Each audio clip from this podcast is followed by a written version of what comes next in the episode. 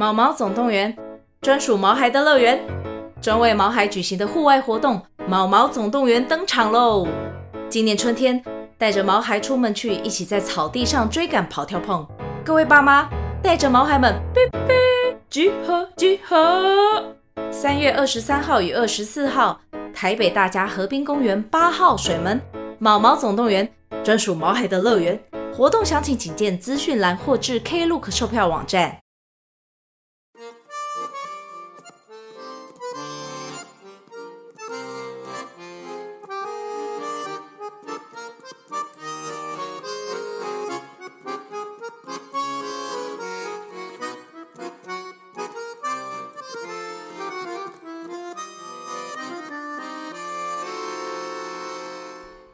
Hello，大家好，欢迎来到 Poca Poca 故事村，我是村长 Poca。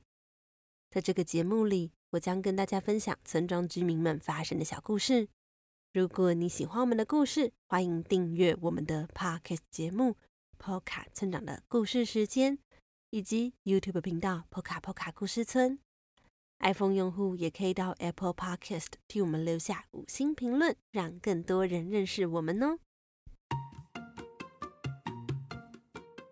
在今天的节目开始之前，要跟大家公布一个好消息，就是小河童造型抱枕终于开始贩售了。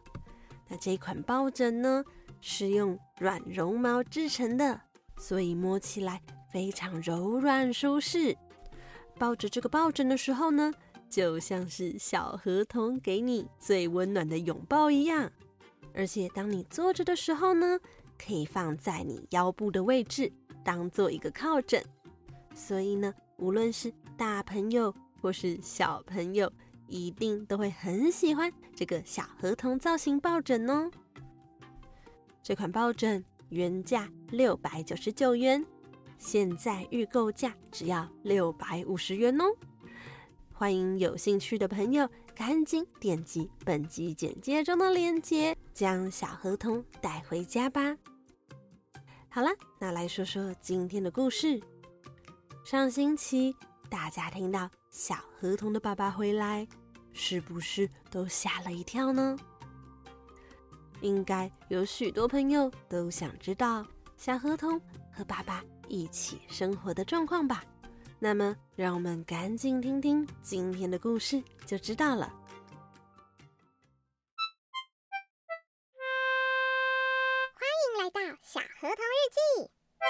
今天的日记是七月二日，炎热的天气。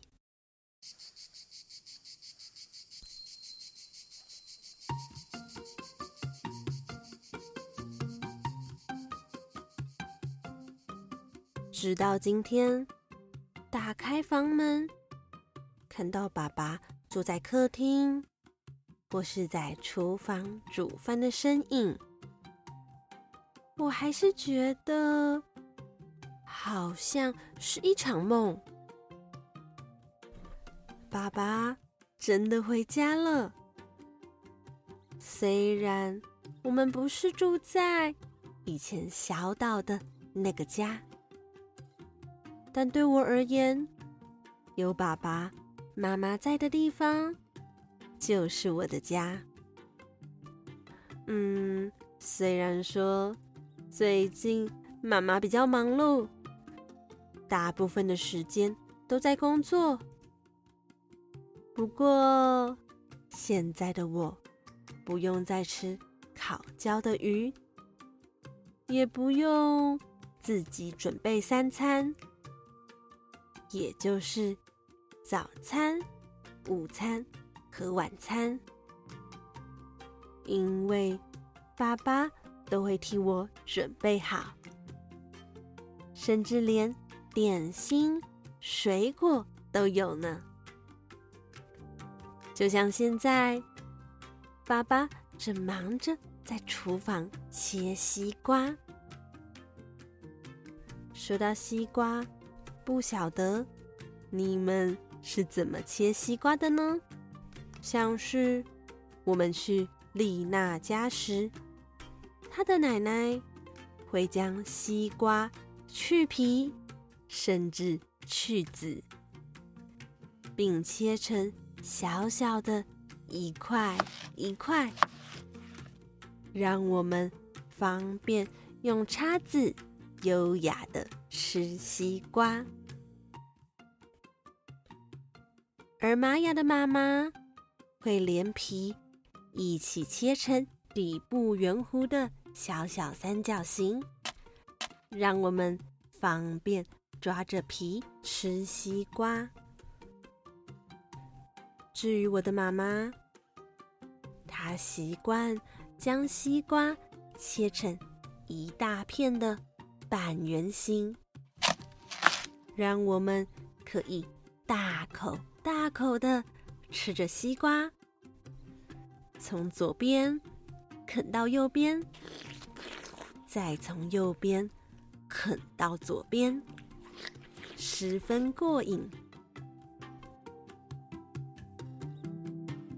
但我小时候其实不喜欢这样吃西瓜，因为我很害怕会不小心。吞下西瓜籽，这样肚子可能会长出一颗西瓜树。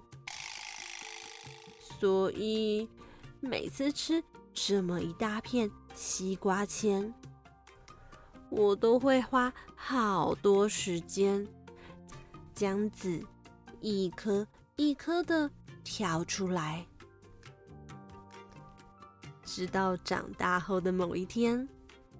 我才知道，吞下西瓜籽，肚子并不会长出西瓜树。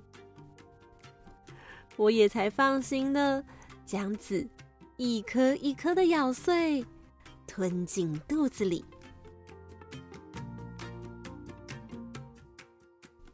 来吧，吃西瓜。爸爸将西瓜端到我的面前。你一定很好奇，我的爸爸是怎么切西瓜的吧？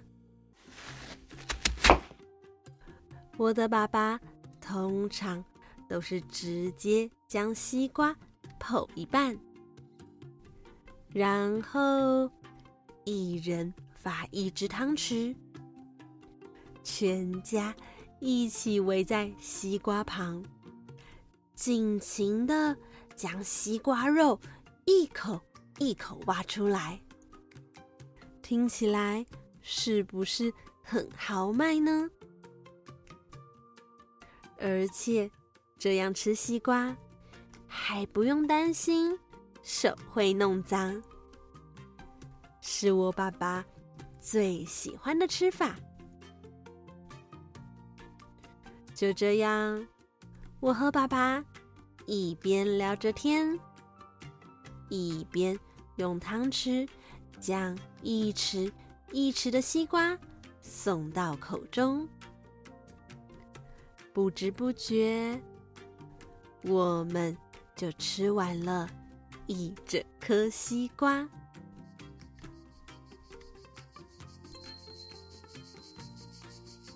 听着风吹过风铃的声音。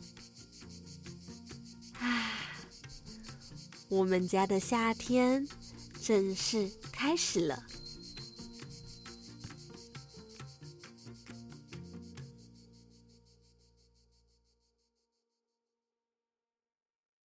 听完今天的故事之后，也想问问大家，喜欢哪一种吃西瓜的方式呢？是像丽娜的奶奶一样，切成方便用叉子插着的一小块西瓜，还是像玛雅的妈妈一样切成带着皮、底部圆弧形状的三角形西瓜呢？或是像小河童的妈妈一样大大的半圆形西瓜？又或是像小河童的爸爸一样？直接将西瓜剖一半，大家一起拿着汤匙，一口一口的将西瓜肉挖出来吃呢。欢迎你与我们分享哦。好啦，今天的故事就到这里了，不要忘了小河童的造型抱枕现正预购中哦。那预购链接请见本集简介。那如果你喜欢小河童，也可以到各大书店购买《小河童成长系列》绘本，一共四册。也欢迎您用一杯咖啡的钱支持村庄发展，或是定期定额赞助我们，成为村庄的一份子哦。那么，波卡村长的故事时间，我们下周再见了。